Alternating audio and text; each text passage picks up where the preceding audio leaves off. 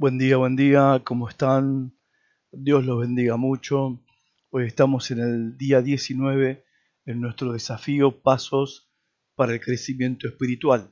El tema de hoy, para ser sabio, pasa tiempo con personas sabias. Si querés ser sabio, vas a tener que abrir tu vida a personas sabias. La verdad es que no necesitas muchos amigos, no necesitas ser popular, solo necesitas algunos buenos amigos que te edifiquen, que sean sabios, no necios. Si andas con necios, en eso te vas a convertir. Pero si pasas tiempo con personas sabias, te vas a volver más sabio. Es como el viejo dicho, si querés volar con las águilas, no podés correr con las gallinas. La gente crece mejor en comunidad. No podemos alcanzar la madurez espiritual por nosotros mismos. Podrías convertirte en un monje y mudarte a la cima de una montaña y pasar tu vida en silencio leyendo libros.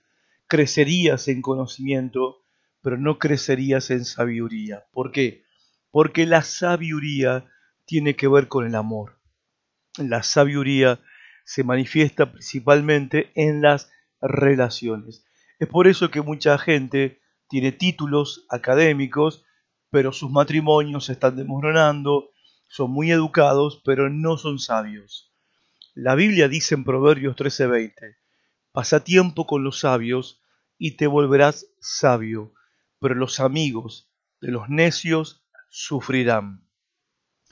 Si me paro en el borde de un escenario y estoy tratando de subirte mientras vos tratás de bajarme, ¿qué es más fácil de hacer?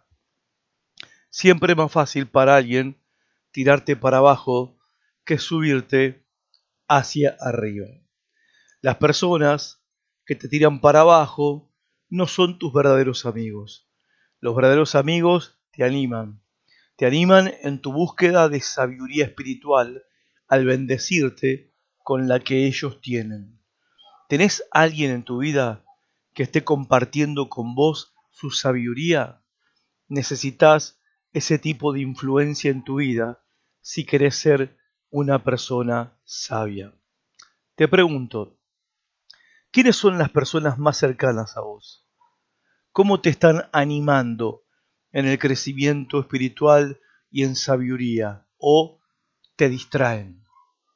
¿Con qué persona sabia te gustaría cultivar una relación más profunda. O si sos un cristiano más maduro, ¿con qué creyente más joven te gustaría invertir tu tiempo?